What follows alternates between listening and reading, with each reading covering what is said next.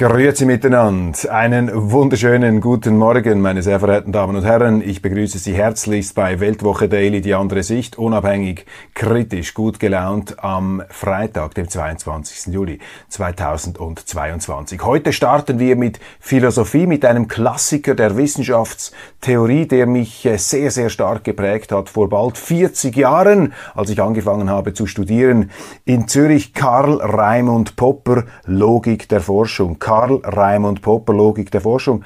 Karl Popper war eine der ganz großen Figuren der Philosophie des 20. Jahrhunderts. Er ist äh, mehr oder weniger zu Beginn des Jahrhunderts äh, geboren und hat sehr lange gelebt, bis ins äh, fortgeschrittene Alter. Die Weltwoche hat ihn in den 80er Jahren auch noch interviewen können. Hans-Peter Born damals und Felix E. Müller noch bei der Weltwoche haben während der Sommerzeit ein zweiteiliges Interview mit Karl Raimund und Popper gemacht. Ich kann mich noch sehr gut daran erinnern und warum mir das eben so aufgefallen ist damals, hatte genau damit zu tun, dass ich mich mit seinen Schriften ebenfalls beschäftigt hatte und der Klassiker, um den es sich da handelt, eben Logik der Forschung, hat mein Denken, man kann sagen, bis heute wirklich entscheidend beeinflusst, ist auch wichtig für mein journalistisches Credo. Und in dieser ähm, Studie hier Logik der Forschung, also ziemlich umfangreich. Das ist die wunderbare äh, klassische Ausgabe hier vom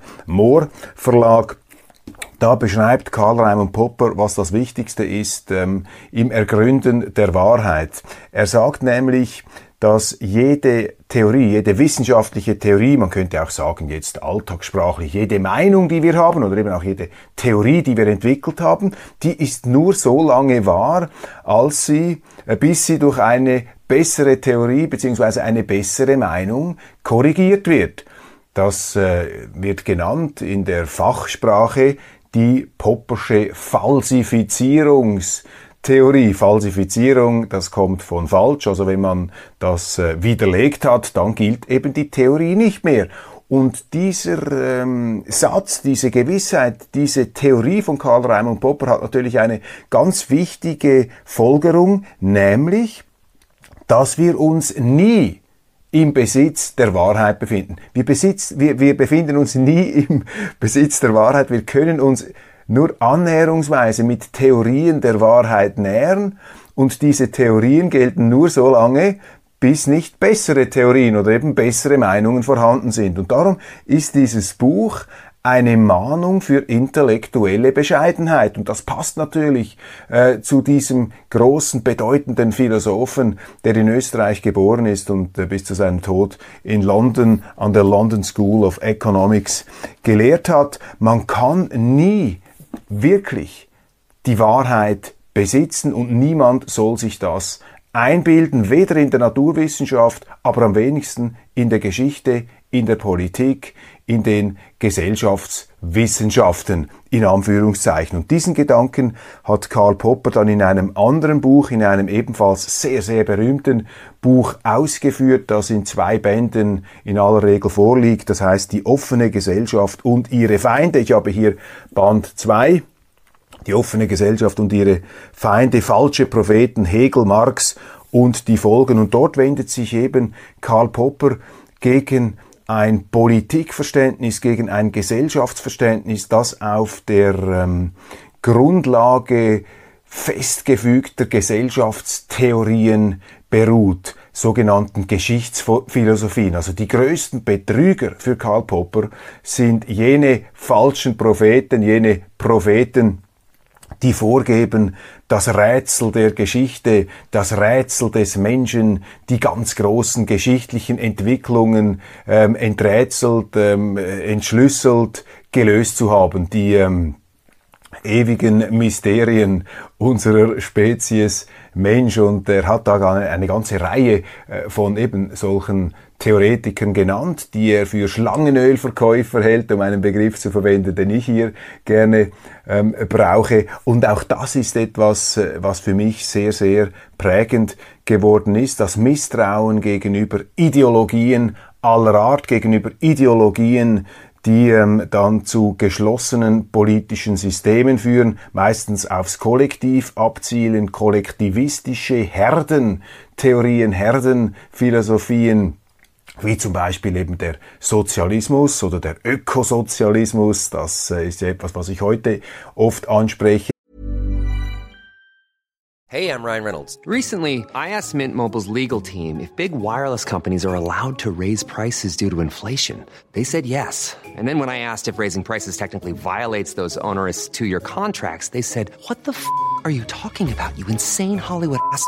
So to recap, we're cutting the price of Mint Unlimited from $30 a month to just $15 a month. Give it a try at mintmobile.com slash switch. $45 up front for three months plus taxes and fees. Promoting for new customers for limited time. Unlimited more than 40 gigabytes per month. Slows. Full terms at mintmobile.com.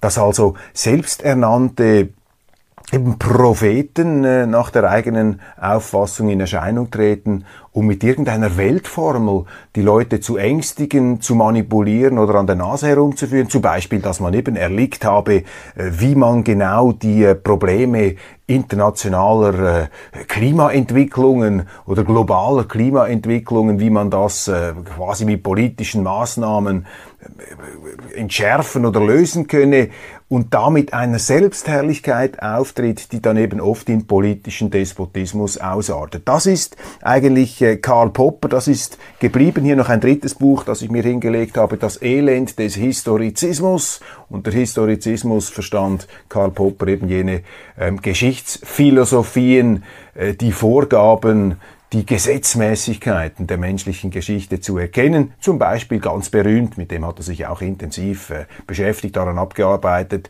die Theorie von Karl Marx, des Klassenkampfes, nicht wahr, die Dialektik der Geschichte. Und da hat Karl Popper gesagt, das ist brandgefährlich, wenn ähm, Denker und Politiker aufmunitioniert mit solchen äh, Geschichtstheorien in die Arena steigen, dann stirbt die Freiheit, dann sterben die Menschenrechte, dann regiert das Kollektiv und der Einzelne kommt mit seinen Freiheitsansprüchen unter die Räder. Karl Popper hat natürlich noch viele weitere äh, Texte geschrieben. Etwas, was mich noch geprägt hat, und ich habe darüber auch mal einen Vortrag gemacht. Es gibt einen Aufsatz, hier auch schon erwähnt am Rande in dieser Sendung, äh, die Freiheit aus den Bergen, sinngemäß, behaften Sie mich nicht, behaften Sie mich jetzt nicht auf den Originaltitel, die Freiheit aus den Bergen. Und da hat Karl Popper durchaus etwas spekulativ eine Würdigung äh, der Schweizer geschrieben, dass eben die Schweizer, die Urschweizer, die Eidgenossen das anstrengende Leben in Freiheit, in der Höhe, in den Bergen, dem bequemeren Leben in Unfreiheit im Flachland vorgezogen hätten. Er hat dort versucht, eine Art äh, Beziehungsgeschichte zwischen dem Wert, zwischen der Freiheit, der politischen Freiheit und den Bergen herzustellen. Vielleicht auch ein bisschen geschichtsphilosophisch, also da ist er sich vielleicht etwas untreu geworden, aber er hat das in der, äh, im eigenen, äh, in dem ihr, im eigenen, ähm, tastenden und skeptischen Art vorgetragen, sodass es dann eben doch wieder überzeugend ist. Karl Raimund Popper, für mich eine der ganz großen philosophischen äh, Gestalten des 20. Jahrhunderts, auch ein Philosoph, der sich bemüht hat, verständlich zu schreiben, viele Frätseln, äh, absichtlich auch, um äh, Nebel zu erzeugen, um vielleicht klüger zu klingen, als sie sind. Und vielleicht noch ein letztes Detail zu Karl Popper. Wissen Sie, welche bedeutende internationale Reizfigur sich auch immer wieder auf ähm, Karl Popper bezieht. Richtig, es ist der ungarisch-britische Financier George Soros, den ich einmal vor vielen Jahren interviewt habe in New York und dort hat er mir äh, ja, sehr ausführlich und leidenschaftlich äh, seine Begeisterung für Karl Popper dargelegt und ich habe ihm dann auch zu verstehen gegeben, dass mich dieser Karl Popper ebenfalls sehr inspiriert habe, obwohl jetzt Soros und ich äh, in verschiedenen Fragen nicht ganz auf der gleichen Linie sind, vor allem, als, äh, vor allem äh, damals ging es um die äh, Frage der europäischen Einigung und auch der Rolle der Schweiz gegenüber dieser europäischen Einigung. Wir haben ja nichts gegen die EU an sich. Wir möchten einfach nicht Mitglied werden. Wir möchten als Schweizer an unserer Unabhängigkeit, an unserer Eigenständigkeit festhalten. Zumindest die Mehrheit der Bürger will das. Äh, die Politiker arbeiten ja da oft in die Gegenrichtung. Karl Raimund Popper, Logik der Forschung, die Falsifizierungstheorie, dann Karl Popper, die offene Gesellschaft und ihre Feinde, das Plädoyer für die Freiheit und Karl Popper, das Elend des Historizismus. Aufgepasst vor Politikern und Denkern, die glauben, den, äh, die Geheimformel der Geschichte erkannt zu haben. Ich komme, bevor wir in die Nachrichten einsteigen, zu ein paar Zuschriften, die ich hier äh, einfach nicht äh, unerwähnt lassen möchte.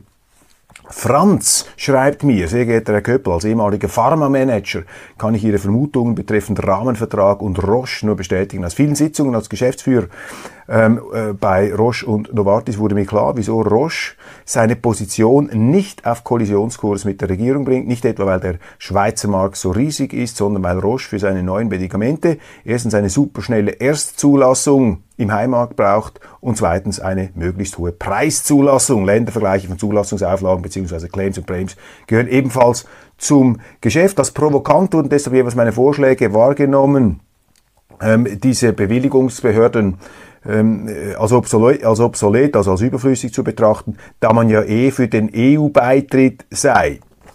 Lieber Franz, ganz herzlichen Dank. Ja, das ist das Drama dieser äh, Pharmagiganten, dass sie natürlich staatlich ähm, reguliert werden, ganz massiv, dass sie in einem Korsett von Vorschriften stecken und deshalb natürlich mit den staatlichen Behörden sehr gut auskommen müssen und deshalb in Fragen zum Beispiel eben des äh, institutionellen Rahmenvertrags der, äh, der Schweiz von der EU ganz massiv äh, aufgenötigt werden soll und auch von den Schweizer Politikern, die eine natürliche Affinität zu solchen großräumigen, ähm, sterilen, anonymen Konstrukten haben, weil sie sich dort etwas verstecken können, weil sie dort mehr Macht ausüben können. Ich stelle das völlig wertneutral fest. Das ist kein Vorwurf, das ist einfach, äh, könnte man sagen, eine politische Gegebenheit, so wie ich sie wahrnehme.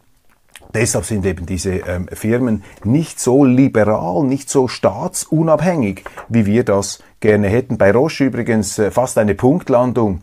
Mein neues Editorial, ich habe ja die Firma, die Basler Firma als Weltwirtschaftswunder gelobt. Gestern wird bekannt, dass der äh, CEO Severin Schwan, auch jemand, der genau an dieser Nahtstelle äh, da äh, sich positioniert hat, eben auch immer wieder für diese institutionellen Verbandelungen zwischen der Schweiz und der Europäischen Union plädiert aus unternehmerischem Eigeninteresse, dies allerdings als patriotische Notwendigkeit tarnt, wo man ihm, damit, wo man ihm daneben widersprechen muss. Dieser Severin Schwan, der wird mittelfristig äh, in den Verwaltungsrat aufrücken ins Präsidium, weil er einen guten Job gemacht hat für Roche.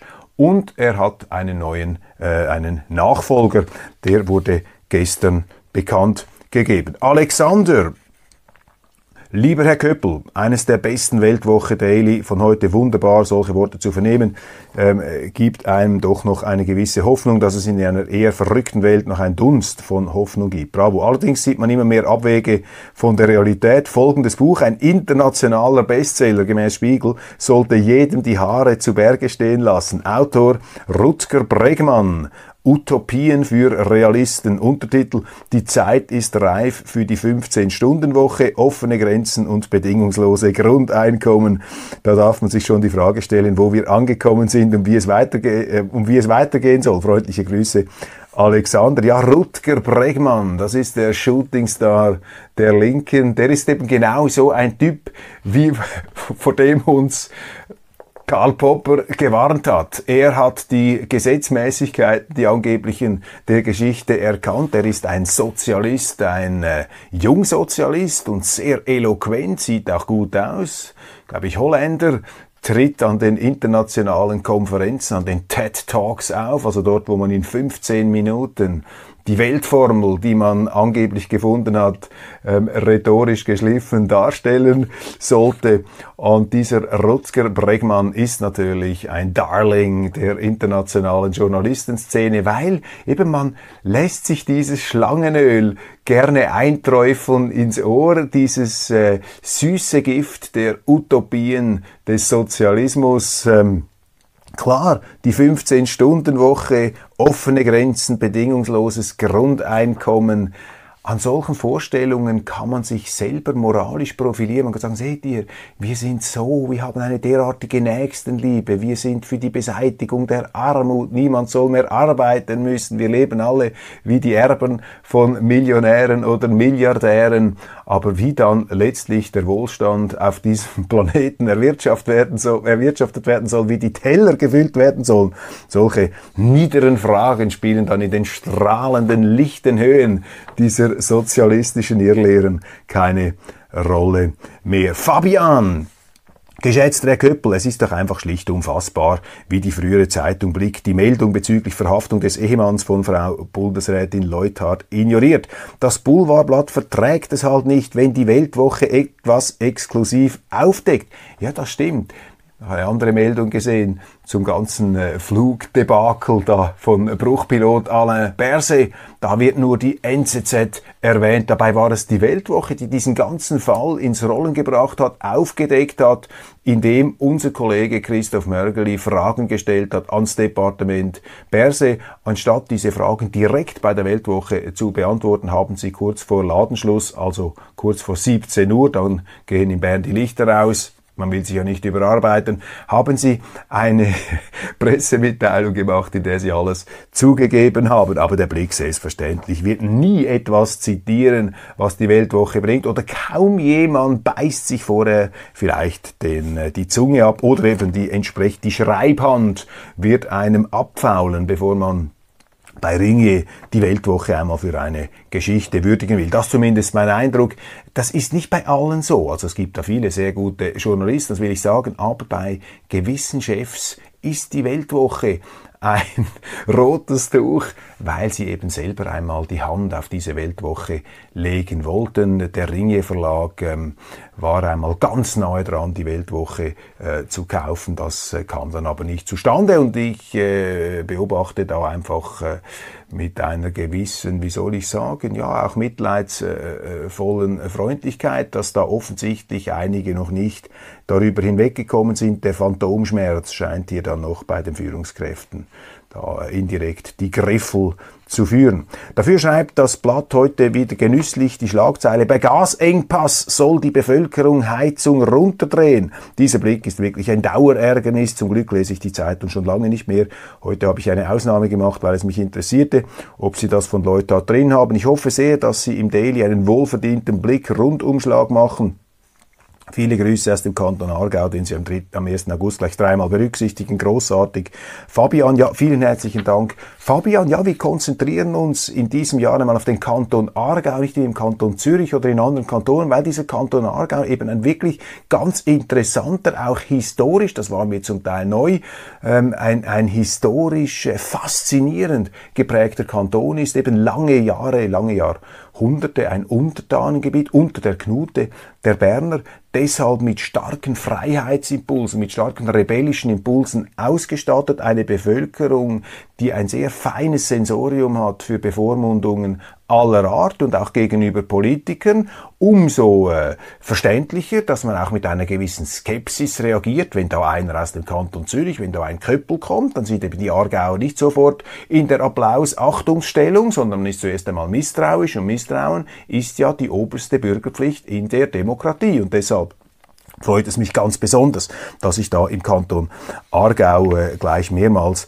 eingeladen wurde. Deshalb habe ich auch alle anderen Einladungen abgesagt. Nun zum Blick. Ich meine, ich teile Ihre Auffassungen, dass da natürlich eine gewisse journalistische Abirrung stattgefunden hat in den letzten Jahren. Allerdings habe ich einen, groß, einen großen Grundrespekt vor dem äh, Hause Ringe und auch vor dem Blick als Zeitung. Dieser Blick ist eine Pionierzeitung der Schweiz, deshalb ist sie auch so erfolgreich geworden. Und es hat eine Reihe von Persönlichkeiten gegeben, die diesen Erfolg maßgeblich erwirtschaftet haben und auch diese Zeitung maßgeblich geprägt haben. Eine dieser Persönlichkeiten ähm, ist auch ein Freund von mir gewesen und eine Art Mentor, Peter Übersachs, in den 80er Jahren sehr, sehr erfolgreicher Chefredaktor ähm, des Blicks. Und dieser Peter Übersachs, ein journalistischer Profi, durch und durch verkörperte für mich die besten journalistischen Tugenden, auch und gerade im sogenannten Boulevardjournalismus, der der vielleicht anspruchsvollste Journalismus ist, den es gibt. Also ähm, Sie sehen es mir nach, ich kann hier nicht in eine völlig einseitige Verdammung des Blick ähm, hier mich ähm, hineinbegeben. Nein, ganz im Gegenteil. Ich finde äh, den Blick als Institution, als journalistische Innovation Natürlich ist das am angelsächsischen Vorbild, auch am Vorbild der Bildzeitung in Deutschland entwickelt worden, aber dieser Blick ist eine im Grunde hoch groß, also eine großartige journalistische Errungenschaft, die derzeit, da gebe ich Ihnen recht, von den heutigen Verantwortlichen nicht so interpretiert und genutzt wird, wie er es eigentlich müsste. Denn der Blick ist ja sozusagen das Blatt des einfachen Mannes, in Anführungszeichen, ähm, der Leute, die mit gesundem Menschenverstand ähm, auf die Welt blicken, eben nicht die Studierten, sondern die Gescheiten ähm, lesen das die normalen Leute aus einer Bürzerfamilie, wie ich aus einer komme. Und äh, vor diesen Leuten muss man großen Respekt haben. Und das Problem der äh, aktuellen Blick-Crew, äh, auch der ganzen ähm, des Managements besteht eben darin, dass sie mit einer gewissen Herablassung, mit einer gewissen, äh, ja, äh, mit einer gewissen Herablassung auf diese gewöhnlichen, auf diese einfachen Leute herunterblicken. Das sehen Sie daran, dass man immer wieder im Blick merkt, wie die Journalisten ihre Leser erziehen wollen. Und das ist natürlich äh, der falsche Weg für eine Zeitung, die ganz nahe am Leser und an seiner Lebenswirklichkeit bleiben sollte. Ein Blick müsste mehr auf seine Leser hören, anstatt sie permanent belehren zu wollen. Everyone knows therapy is great for solving problems, but getting therapy has its own problems too, like finding the right therapist, fitting into their schedule, and of course, the cost. Well, BetterHelp can solve those problems. It's totally online and built around your schedule. It's surprisingly affordable too. Connect with a credentialed therapist by phone, video, or online chat, all from the comfort of your home. Visit betterhelp.com to learn more and save 10% on your first month. That's BetterHelp H E L P. Life is full of what ifs. Some awesome, like what if AI could fold your laundry? And some, well, less awesome, like what if you have unexpected medical costs? United Healthcare can help get you covered with Health Protector Guard fixed indemnity insurance plans. They supplement your primary plan to help you manage out of pocket costs. No deductibles, no enrollment periods, and especially no more what ifs. Visit uh1.com to find the Health Protector Guard plan for you. Und dann habe ich hier noch eine ganz interessante Aufstellung bekommen, mit der ich mich allerdings heute aus Zeitgründen nicht mehr befasse. Ich werde vielleicht nächste Woche dann darauf zurückkommen. Man muss sich schon einmal etwas äh, vertiefter mit den äh, Kriegsursachen in der Ukraine auseinandersetzen, mit diesem ganzen Bürgerkrieg auch im Donbass, der während acht Jahren getobt hat, während der, mit der Nichtumsetzung des sogenannten Minsker Abkommens ähm, dass man hier nur so als Schlagwort kennt, aber in der Substanz überhaupt nicht. Und solange wir diese Geschichte ausblenden, solange wir auch die Geschichte des Minsker Abkommens ausblenden, verstehen wir die Konfliktlage im äh, Ukraine-Krieg nur, nur sehr, sehr lückenhaft und können uns auch äh, kein Urteil, kein qualifiziertes Urteil anmessen und eine Politik, die auf der Grundlage solch lückenhafter Erkenntnisse entsteht, die kann nur falsch sein. Und da sind wir bereits bei den Problemen unserer Gegenwart. Ein letzter äh, Brief, bitte, den möchte ich noch mitnehmen, weil er mich besonders gefreut hat, von Carlo. Guten Tag, Herr Köppel, ich bin mit Ihrer Beurteilung der heutigen chaotischen Weltlage voll einverstanden. Das trifft, das ist am 20. Juli mir geschrieben worden, das trifft für den größten Teil der Leute zu, welche in Führungspositionen sind. Ich werde dieses Jahr 90 Jahre alt. Herzliche Gratulation schon mal, habe viel erlebt und mich für Wirtschaft, Politik und das Weltgeschehen interessiert. Habe vor Jahren schon gesagt, wenn diese Dekadenz, die ich beobachte, so weitergeht, dann landen wir genau da, wo wir jetzt sind. Mein Motto lautet, wie schon die alten Römer sagen, was immer du tust, handle vernünftig und bedenke das Ende. Davon sind die Politiker und viele Medien allerdings weit entfernt. Die Weltwoche ist aber eine löbliche Ausnahme. Bitte weiter so. Freundliche Grüße, Carlo. Ganz herzlichen Dank, Carlo, und eben eine Gratulation zum runden Geburtstag. Die Weltwoche ist dann im nächsten Jahr soweit 90. Wir sind noch ein Jahr jünger als Sie und versuchen tatsächlich äh, nicht von dieser Dekadenz angesteckt zu werden. Drohende Energiekrise. SVP wittert Geheimplan für Ökodiktatur. Der Schweiz drohen im Winter Stromengpässe. Für die SVP ist klar, Schuld daran ist nicht nur der Ukraine-Krieg. Das Problem ist vor allem hausgemacht und von linksgrün sogar gewollt. Fraktionschef Eschi, Nationalrätin Friedli und Nationalrätin Amodry haben eine Pressekonferenz abgehalten, in der sie ähm, ihrer Besorgnis Ausdruck geben, der Besorgnis der SVP, dass die Schweiz in die Wand hineinfährt, was die Energie angeht, also die Energiewende als Energieende. Und da hat äh, Parteipräsident Marco Chiesa, ebenfalls anwesend, eine Forderung in den Raum gestellt, die man schon vor einigen Monaten so formuliert hat, nämlich die Schweiz brauche einen Stromgeneral. Was ist die Idee dahinter? Die Idee ist, dass es einen klaren Verantwortlichen braucht, der zu Handen des Bundesrates Varianten ausarbeitet, wie wir die Energiesicherheit in der Schweiz ähm, ähm, äh, garantieren, gewährleisten können. Und dazu braucht es einen Verantwortlichen, der sich voll damit auseinandersetzt.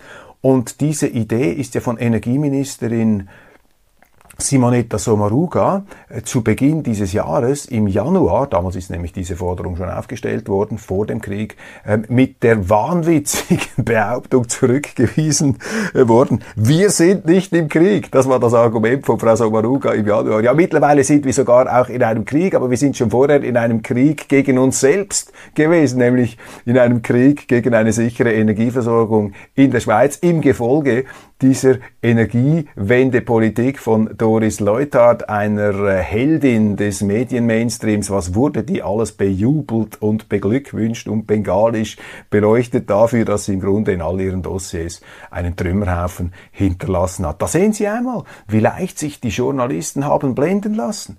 Und diese gleichen Journalisten, die treten aber laufend mit einer also nicht angreifbaren Anmaßung, mit einer Überheblichkeit auf, als hätten sie äh, eine Art Unfehlbarkeitsgehen. Dabei beweisen sie doch immer und immer wieder, dass sie falsch liegen. Zum Beispiel auch in diesem Thema. Aber das ist fast schon wieder bewundernswert, wie sich viele Journalisten da überhaupt nicht ankränkeln lassen. Die haben vielleicht die Gnade des schnellen Vergessens. Sie erinnern sich gar nicht, was sie da alles für Fehlleistungen und Fehleinschätzungen abgeliefert haben. Übrigens vor allem auch in der Boulevardzeitung Blick. Das, da fallen ja die, die Heiligen, die Säulenheiligen dieser Zeitung des Medienhauses Ringier, die fallen ja reihenweise dahin.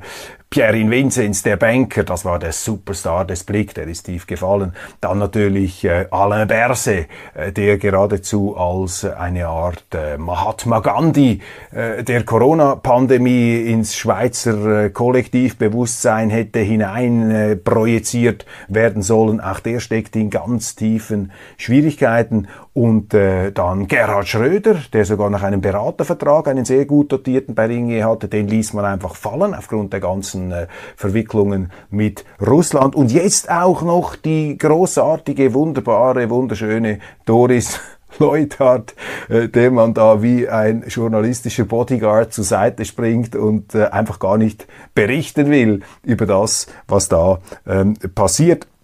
Nun, äh, das ist ein Thema für sich, aber eben, Sie sehen die, die Fehlbeurteilungen, die sind derart augenfällig, dass es äh, geradezu wieder beeindruckt, äh, wie wenig sich äh, die Blickjournalisten davon von ihren eigenen Fehleinschätzungen beeindrucken lassen. Also ein Stromgeneral hat sicherzustellen, dass hier die dass die, äh, die Energiesicherheit äh, gewährleistet, garantiert bleibt in der Schweiz. Und genau da liegt ja eines der Probleme, dass jetzt äh, die Behörden, allen voran die Energieministerin Simonetta Sommaruga, ähm, wiederum anderen Playern hier die Verantwortung zuschiebt. Sie hat das immer wieder getan. Die Stromkonzerne seien schuld, die Stromkonzerne schieben den schwarzen Peter dann jener oder dieser Behörde zu. Und in so einer verworrenen Situation ist klar, sie brauchen eine Persönlichkeit, die hier die Verantwortung übernimmt. Das ist ein Grundsatz der Führung, wo niemand für etwas verantwortlich ist kann auch nichts entstehen. Und das ist die große Problematik, die wir hier ähm, haben.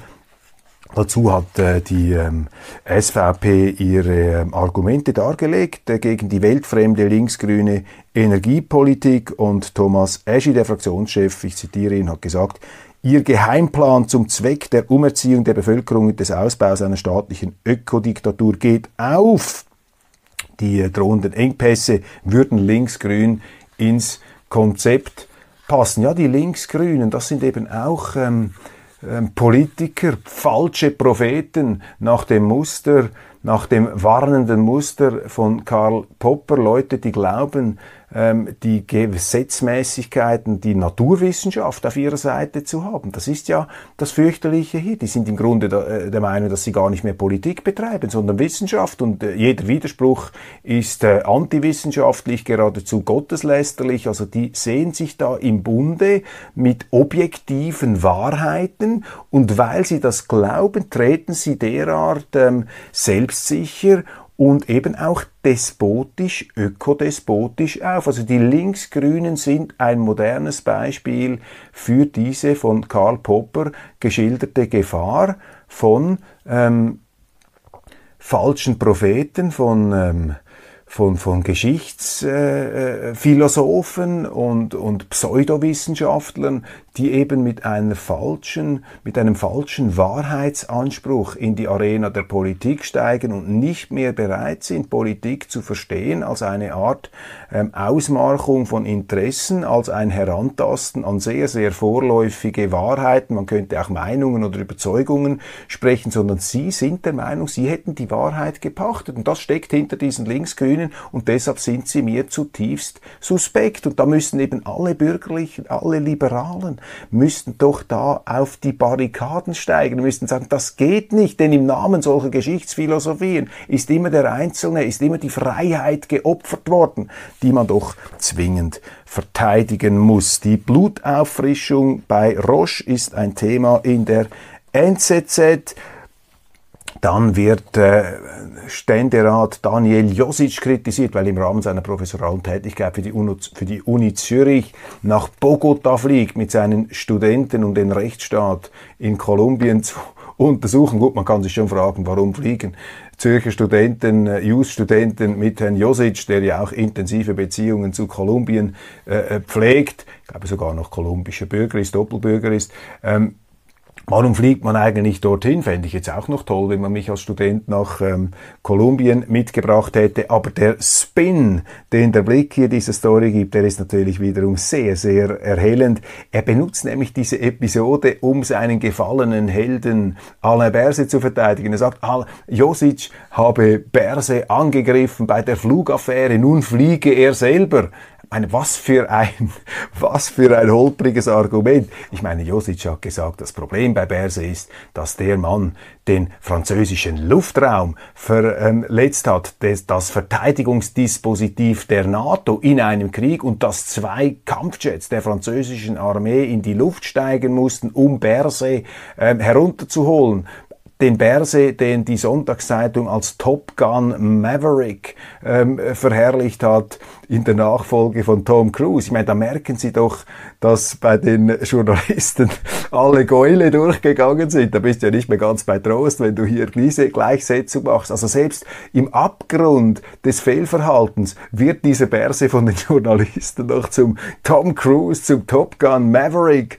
hochgejubelt. Da sehen Sie einmal, was für ein völlig verfehltes Urteilsvermögen diese Schlagzeilen da ähm, diktiert. Aber eben bewundernswert, wie die Journalisten sich davon überhaupt nicht abbringen lassen. Und Josic hatte komplett recht. Ich meine, man kann das kritisieren, dass eine Reise nach Bogota, aber so wie das der Blick hier tut, ist das eben wieder Ausdruck dieser Bodyguard-Mentalität, dieser Wagenburg-Mentalität. Nichts darf auf diesen Berse kommen und ich kann Ihnen sagen, warum das so ist, weil die Weltwoche in den letzten Monaten ziemlich happige Sachen aufgedeckt hat. Und da steckt natürlich auch dieser journalistische Konkurrenzkampf dahinter. Man würde ja dann der Weltwoche recht geben, wenn man da ein Stäubchen auf das angeblich so strahlend weiße Image des Berse würde kommen lassen. Dann noch ein großes Interview mit Arbeitgeberpräsident Valentin Vogt in der NZZ. Das ist interessant hier, weil es äh, das äh, bestätigt, was wir immer schon gedacht haben, dass der Arbeitgeberpräsident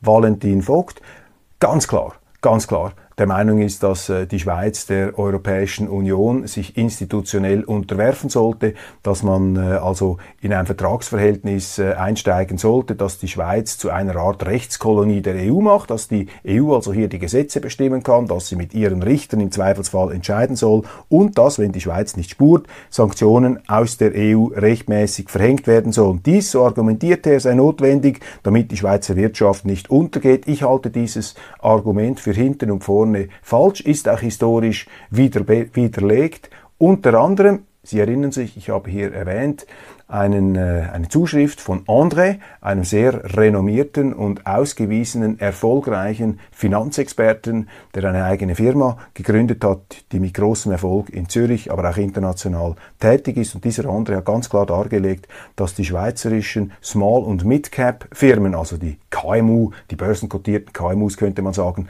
dass diese Firmen, dass die in den letzten 50 Jahren währungsbereinigt, inflationsbereinigt, weltweit am besten performt haben, den größten Teil dieses Zeitraums ohne die von Valentin Vogt heilig gesprochenen institutionellen, bilateralen angeblichen Anbindungen an die Europäische Union. Also es gab ein Leben vor den bilateralen Verträgen mit der Europäischen Union in der Schweiz. Es gab Wohlstand in der Schweiz und es beelendet mich immer etwas, wenn äh, Wirtschaftsführer wie Valentin Vogt oder Wirtschaftsfunktionär wie Valentin Vogt die Schweiz im Grunde schlecht reden, indem sie sie in eine derartige Abhängigkeit, in eine derartige Bittstellerposition hinein argumentieren gegenüber der Europäischen Union. Ich glaube an die Schweiz. Ich bin überzeugt, dass wir auch ohne einen Vertrag, der uns zum Knecht der Europäischen Union macht, selbstverständlich in der Lage sein werden, weiterhin wie früher wirtschaftliche Höchstleistungen zu erbringen. Ich bin sogar ganz im Gegenteil der Auffassung, dass diese immer stärkere politische Anbindung an die Europäische Union für die Schweiz eine ganz große Gefahr ähm, bedeutet. Denn wo binden wir uns denn da eigentlich an? Wir binden uns an an ein latent immer aggressiver werdendes Gebilde, das Wirtschaftskrieg führt gegen Russland, ohne eine demokratische Legitimation für diese Politik. Stellen Sie sich vor, diese ganzen Notlagen, die jetzt auf die EU und auf die Schweiz zukommen, die sind von diesen Politikern ohne Volksabstimmung verfügt und beschlossen worden. Das ist hochgradig gefährlich. Wir würden uns andocken an eine Schuldenunion, an eine ähm, Wirtschafts, ähm, an einem Wirtschaftsraum, der von einer Zentralbank regiert wird, die nicht in der Lage ist, wirksam die Inflation zu bekämpfen. Und glauben denn die Wirtschaftsführer in der Schweiz tatsächlich, dass eine verschärfte institutionelle Anbindung äh, der Schweiz an die EU nicht dazu führen würde, dass all diese hausgemachten EU-Probleme auch auf die Schweiz überschwappten? Also da muss man schon in der eigenen Scheinwirklichkeit leben. Ich habe kürzlich mich unterhalten mit äh, Sarah Wagenknecht, der deutschen äh, Linkspolitikerin, die mit großer Bewunderung, mit großer Bewunderung zur Kenntnis genommen hat, dass in der Schweiz die Inflation viel tiefer ist als in der Europäischen Union. Und das ist eben auch ein Beweis für den Vorteil der Unabhängigkeit, der institutionellen Unabhängigkeit unseres Landes. So, meine Damen und Herren, mein Gott, die Zeit vergeht so schnell mit Karl Popper und den Nachrichten des Tages. Ähm, bitte verpassen Sie nicht die internationale Ausgabe. Ich werde dort etwas auf äh, andere Entwicklungen zu sprechen kommen. Italien, aber auch äh, Ukraine wird sicher ein Thema sein. Abtreibungsdebatte kommt äh, da vor. Also bitte nicht verpassen. Ich bedanke mich bei Ihnen ganz herzlich für die Aufmerksamkeit, wünsche Ihnen ein wunderschönes Wochenende. Abonnieren Sie die Weltwoche App, abonnieren Sie die Weltwoche und abonnieren Sie auch den YouTube-Kanal von Weltwoche Daily. Das führt dazu, dass wir noch mehr empfohlen werden, dass wir eine noch größere ähm, Ausstrahlung erhalten. Und ich glaube, das ist einfach wichtig, dass man im Geiste dieser offenen Auseinandersetzung, Rede und Gegenrede, sagen, was ist. Im popperschen Sinne der Falsifizierung, es könnte ja falsch sein, was ich sage, die Meinungen, die Theorien, die ich hier verbreite, sind nur so gut äh, wie die Gegenargumente, die gegen sie aufgebracht werden können. Aber es ist eben wichtig, dass wir diese offene Verständigung mit möglichst vielen Leuten führen können. Machen Sie es gut ähm, und äh, eine wirklich wunderschöne Sommerzeit.